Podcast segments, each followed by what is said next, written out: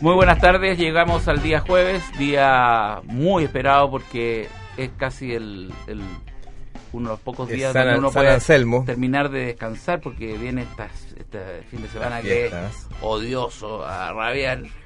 Y bueno, entonces son esas obligaciones que uno dice, bueno, tengo que vivirlas. Pero, quiero, pero quiero decir que este año, por lo menos para mí, ha sido el peor y el mejor año de mi vida. ¿En serio? ¿Tan extremo todo? ¿Por qué? ¿Qué pasó? El peor en el sentido en que... Somos dos. También el peor y el, mejor. Peor, peor y mejor. Estamos con Mauricio. El peor porque Alfonso. me ha significado a mí un cambio. Me ha significado un cambio. El cambio básicamente es de eh, virar un poco mi la cosmovisión que yo tengo de, de dónde están los la importancia. El eje cambió. Entonces, peor en el sentido que yo tuve que renunciar, de alguna manera, a la manera como yo veía las cosas, obligadamente. Ah. Pero por otro lado, eh, eh, me he vuelto más, más eh, no terrenal, realista, más sincero, honesto, claro, contigo menos ansioso y más sereno y más tranquilo con respecto, claro, como que no antes me alteraba mucho, qué sé yo, porque tenía esa ansiedad de tener que responder a no sé si expectativa o cosas que yo mismo me imponía o qué sé yo. El personaje. Y ahora como que me... Personaje y tiene que ver un poco también con la radio, que, que, ha sufrido un cambio radical en términos de, en todo sentido. Todo este conglomerado, el segundo piso desapareció a la mitad del segundo, eh, llega a la mitad la gente. Es como un colegio, es como un colegio que ya nadie va y va solo a clase en enero. Esto, ¿Te acuerdas cuando uno, uno queda condicional? Y de primero a cuarto está cerrado. Y tienes que dar eh, pruebas afuera. Y además que todo, eh, eh, tú ves también los comportamientos de la gente y no tú no compartes esos comportamientos. Y tú no compartes, pero no quiere decir que tú estés equivocado. Tú dices...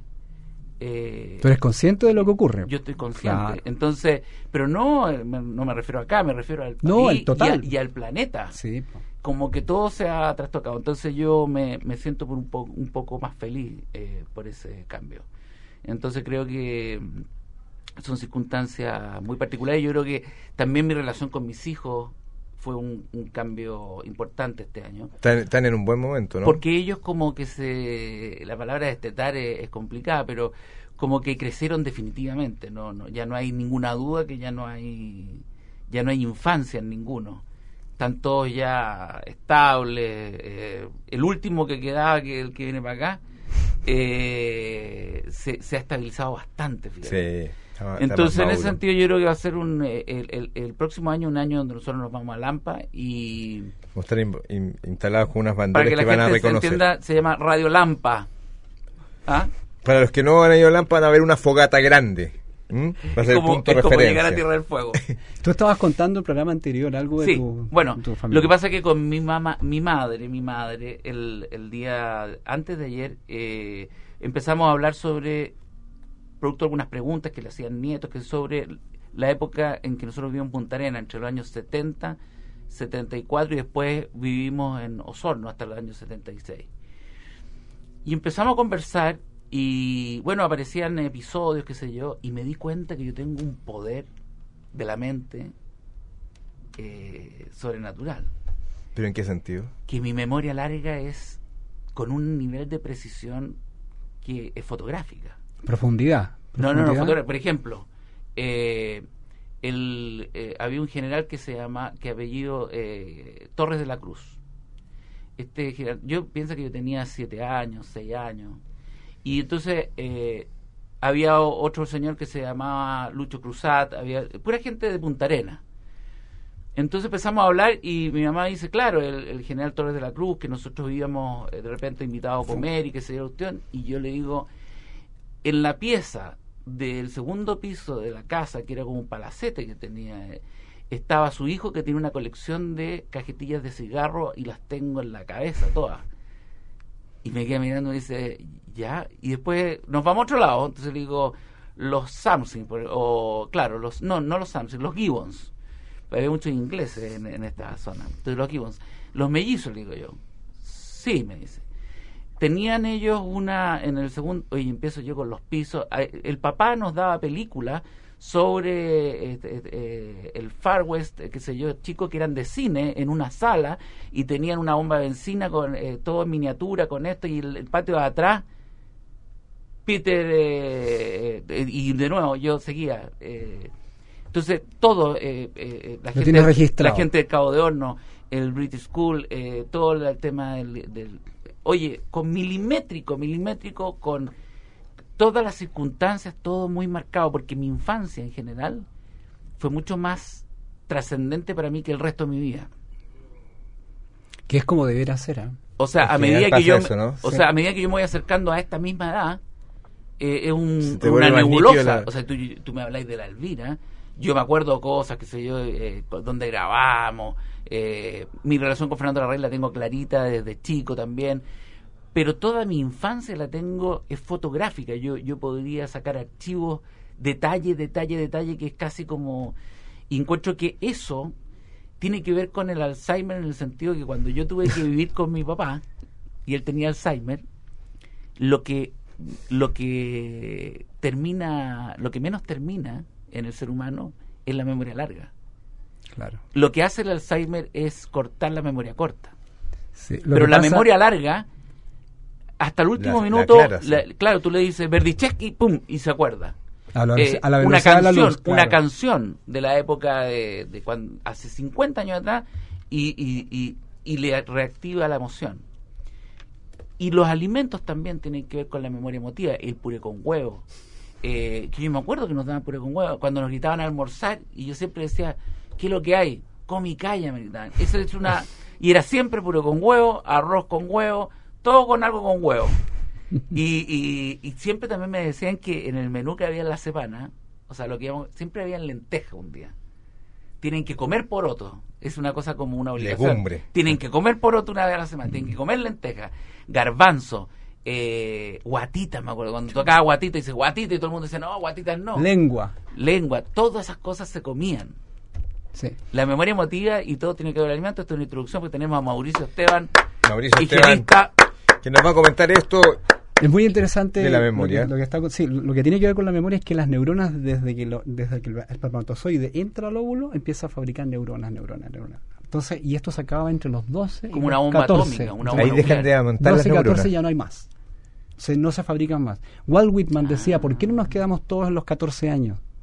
Que es un, escritor eh, norteamericano es la mejor edad, interesante, claro. 14, como Lo que pasa es que hay que... No, pero es que 12 y 14, claro, porque la palabra adolescente no significa que no sepas nada. Careces de... Y no tiene, y no tiene nada que ver con adolecer, no, tiene ah. que ver con que tú dueles, o sea, te hieres. Porque el adolescente es el único que todavía no, ya, no está domesticado del todo y todavía no es adulto. Entonces está terminando de ser domesticado, pero todavía no se resigna a ello. Y coincide, pasando de la adolescencia. Coincide en que termina la fabricación de neuronas. Y los que son capaces de estirar un poco eso, que no van a madurar con el tiempo, aunque vayan haciendo las cosas normales que hace toda la gente, son los que mantienen esta memoria que hablas tú. O sea, en el fondo, y aquí voy a decir algo bien importante, tú dijiste recién, ya no son niños. Resulta que en la naturaleza un, león grande, adulto, cuando juega con los cachorros, es un cachorro. Es un niño. Ah, es un cachorro. O sea, lo que pasa es que nosotros cometemos un error al estar civilizados. Yo me pregunté a los nueve años, ¿cuánto de ser humano hay en el ser urbano? ¿Cuánto de ser humano hay en el ser urbano? Nosotros tenemos la maldita costumbre de que termina el bebé y decimos ya no somos bebés, soy un niño. Después no soy un niño, soy un adolescente. Después ya no soy un adolescente, soy un joven. Y después si ya no estoy para eso, ahora soy un adulto.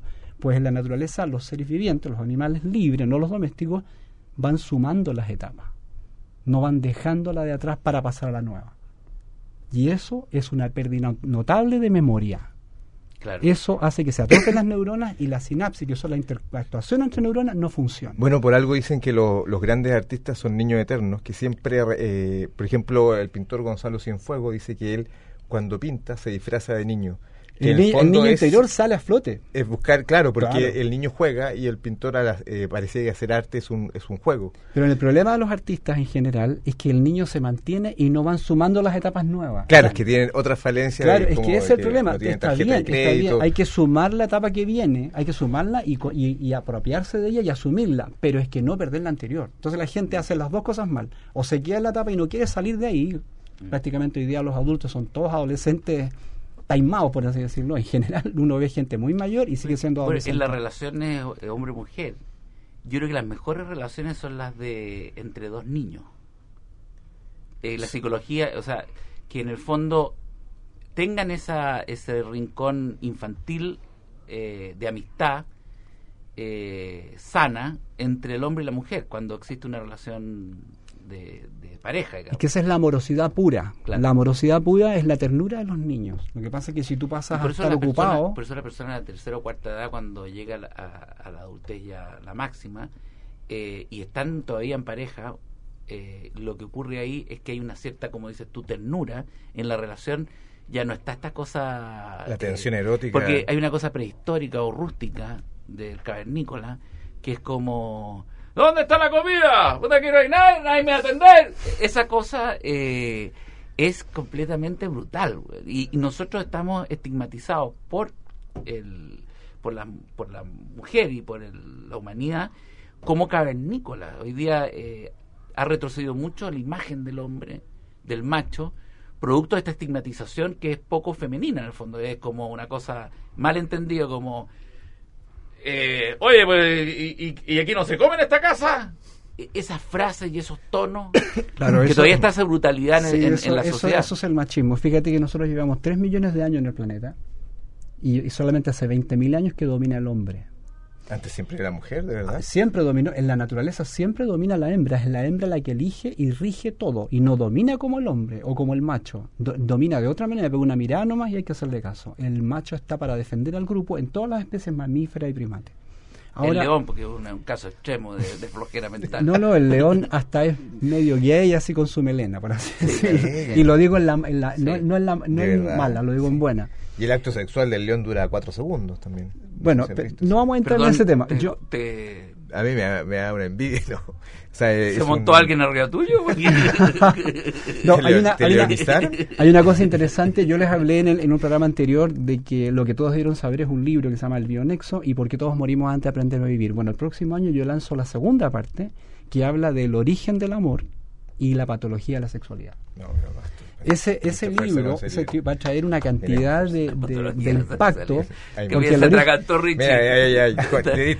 en la yugular. El origen del amor tiene que ver con que el hombre domestica a la mujer hace 20.000 años y después domestica a los hijos y hay un cambio en la historia. Yo les quiero recomendar a la gente en general, a los auditores y a ustedes también, que, vean la película, que, vean la película, que vean la película Instinto de Anthony Hopkins. Miren sobre brasas calientes. Instinto de Anthony Hopkins es una película que une el bionexo, el primer tomo con el segundo tomo.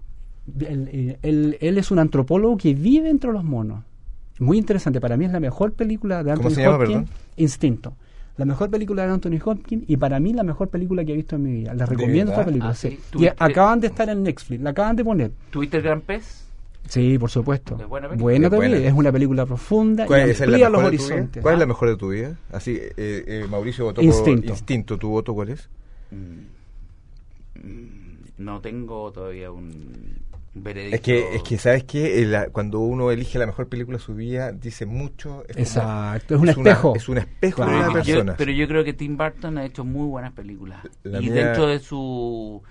Eh, dentro del género de, de lo surrealista y, y, cinematográficamente puro, Tim Burton yo creo que es un, es un autor, El hombre mano tijera. Es un innovador. Eh, es un creativo, sí entonces tiene películas que uno, claro, porque uno pensaría, podría decir Los Siete Samuráis, que, que lo que dicen todos los, los que les gusta hablar de cine, pero que nunca han hecho cine. Si la gente critica cine y habla de cine, pero nunca ha tomado una cámara. Eh, son los artistas frustrados la los críticos. es como los árbitros. A mí a mí que me ha tocado tocar una tomar una cámara y actuar y hacer cosas, eh, creo que el esfuerzo más potente de, Tim Burton y también las películas de Woody Allen en su manera costumbrista y, su tipo de sentido del humor que hace que, que, que, lo romántico se transforme en comedia, que, que incluso la crueldad se transforme en comedia. Entonces yo creo que hay, hay muy buen cine en muchas partes, pero y el cine chileno de hoy... Eh, está más próximo al espectador y su realidad. Esta película que acaba de ganar muchos premios. La mujer, la, mujer, fantástica, Una mujer fantástica. Una mujer fantástica. Y eh, La Once también es una gran película. Eh, son directores nuevos que son son entrañables. Acá no son comprendidos, acá no los van a entender. Es como un poco lo que hablábamos ayer de la, de la votación. La gente no va a votar por esas películas porque no las entiende. Pero si tú lo llevas a festivales, a, otros parámetros, la gente se vuelve loca. Claro, obviamente. Y eh, no sé cómo se llama, eh, no me acuerdo el nombre exacto, si es Eloy el, o eh, el director. Lelio. Sebastián Lelio. Sebastián Lelio es realmente... Es bueno. Yo diría que es de los... Es como los buenos poetas, los buenos cinematógrafos. Sí, y el Pablo Larraín también es bueno. pero para, yo me quedo Es más, es más eh, convencional. Eh, Pablo Larraín, sí, Pablo Larraín es más... Es más eh, ah, no sé cómo decirlo, pero súper... ¿Cómo decirlo en español? Menos, ¿Cómo decirlo en español? Um, I, will... Eh, okay. A mí mi película favorita es... El tambor. El tambor, el tambor de Jodorowsky. El tambor. El tambor. No, no es de Jodorowsky. Y, pero él la pensó, pero nunca la hizo. Sí, sí, eh, a mí la que me, me, gustó mucho es Desde el Jardín, de ah, Peter Sellers. Ah, buenísima. Siempre comentamos esa película. Pero más el libro que la película. Sí, es que es el problema. Igual la película, la película eh, con Peter Sellers toma otro, toma otro. Sí, yo creo que es mejor Doctor que el Insólito también es muy buena. Es más oscura con la película, ¿eh? es una película oscura de Peter Sellers. Sí. Es, es, es luminosa, luminosa para, para el espectador, pero la película es. ¿Cuál? El jardín, jardín. Sí. No, sí, pero es, es, de un humor muy fino. Sí, el humor sí, pero, pero la profundidad, exacto, la profundidad del mensaje, claro, eso es potente. Y además que un tipo de sentido de un humor que es, es muy elegante porque a través del texto y a, y a través de las de las sutilezas de, del actuar. Incluso de los silencios. Sí, los silencios. Eh, y, y hay una cosa que a mí me gusta de ese tipo de película y de la literatura, que es cuando la importancia la, el, silencio y la importancia, la majestuosidad, eh, tú, lo, tú la manoseas o la intervienes de manera tan elegante, tan fina, tan... Eh, eh, por eso la comedia cuando, cuando es mezclada con la elegancia o con la... por ejemplo, lo mismo que la fiesta inolvidable, que es una fiesta que todo el mundo tiene que ir de etiqueta, que está, y hay una equivocación en, el, en la invitación porque un imbécil que, que un mal actor, que sé yo, que termina siendo invitado, y, toda el, destruir la importancia, el romperle, romper la estructura, que una aceituna se cae en el escote de alguien y cae y qué sé yo, y que rompe cosas. Ese tipo de... Que, que, es un poquito más grueso, pero que es sutilmente bien trabajado, eh, es algo que hoy día no se hace, porque la gente en general, y por eso volvemos al tema de lo, de, de lo rústico o de lo más primario, que es que la gente se ríe con las cosas que conoce, y como conoce poco, se ríe con muy poco. Claro. Entonces termina, termina, es como los, como los grafitis de los colegios que son eh, de, los baños los de los baños con los colegios que es el garabato entonces ese es lo básico ese es el desde pero más primario eso es la comicidad no el humor el humor es más profundo no pero es cómico todo es cómico, es cómico. Lo, que pasa es que que a ese nivel está está eh, apelando a a, lo más ordinario que tiene el ser humano, entonces, porque es lo más común, a eso refiere lo, lo más básico, lo más vulgar. Lo que alcanza todo. Pero si tú aspiras, por eso la televisión, los medios masivos, cuando cometen el pecado de intentar alcanzar a esos medios, a esas masas, caen en la ordinaria. Caen en. Cuando alguien dice, oye, es que no se entiende lo que tú haces, y la gente no lo va a entender. Bueno, esa es la gracia. Chile Today, cuando entramos en el Mega, lo primero que yo le pregunté a quien nos estaba llamando a hacer un programa de humor, que no se sabía cuál era, que lo formamos, lo, inventamos, Chile Today, eh, yo le pregunté, le dije, pero, ¿qué, pretende con este programa? ¿Qué pretende contraernos a nosotros este canal? Y nos dijo José Miguel Sánchez, lo que nosotros queremos es que el canal tenga una aspiración, que la gente pueda ver algo que sea distinto y que se aspire, que ya no sea la, la masa. Que se eleve, que se, eleve, Claro. Y yo le dije, estamos en el camino correcto. Exactamente. Entonces no me va a exigir rating, le dije. No, no te vamos a exigir rating. Pero eso se produce a la larga. Y Chile Today, la gente no lo sabe, tenía cinco puntos. ¿En serio? Yo pensé que tenía más. Y el máximo que tuvo históricamente fue 10, 11 puntos. De hecho, cuando empezó a caer en la carrera del rating, se empezó a alargar el programa, eh, empezó a empeorar, empezó a, a, chabacanizarse. Teníamos que traer gente que, que elevara el rating, por lo tanto, poco menos. No, ahí se pierde la esencia automáticamente. Entonces, eh, y me acuerdo, yo yo quiero mucho a Viñuela, pero en ese tiempo le iba bien a Mecano, entonces nos empezaron a traer a los bailarines de Mecano y a hacer ah. cosas de Mecano y nosotros no entendíamos nada. Bueno, pero eso era Chile Today ¿qué Te quiero, ¿Qué te quiero decir? Que eh, la, la originalidad de un Tim Burton, de, del buen cine, de la buena literatura, de un buen programa de radio como este, no tiene que estar relacionado con el rating. Esa es la mejor libertad. Y cuando lo relacionan con el rating o lo relacionan con ventas, porque el, que compra también lo relaciona con números. Dice, pero ¿cuánta gente te ve? Y entonces no valoran la calidad de la gente que nos escucha, que yo estoy seguro que a nosotros nos escucha la mejor gente. En términos de Gutiérrez.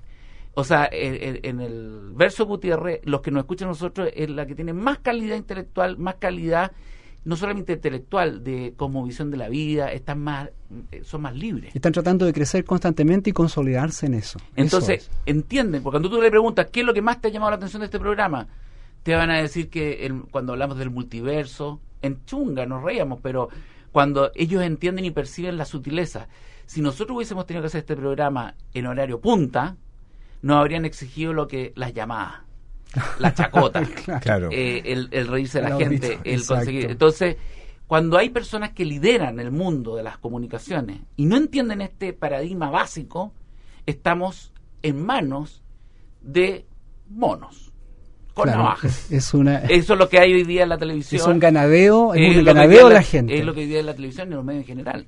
Y como nadie que lidere el mundo va a tener conciencia de lo importante que es, la responsabilidad que es, de generar cultura y generar ciertos niveles. Plataformas, plataformas de Tú vas a Francia, vas a Holanda, vas a países desarrollados y tienen espacios para que la gente eleve el espíritu y la intelectualidad.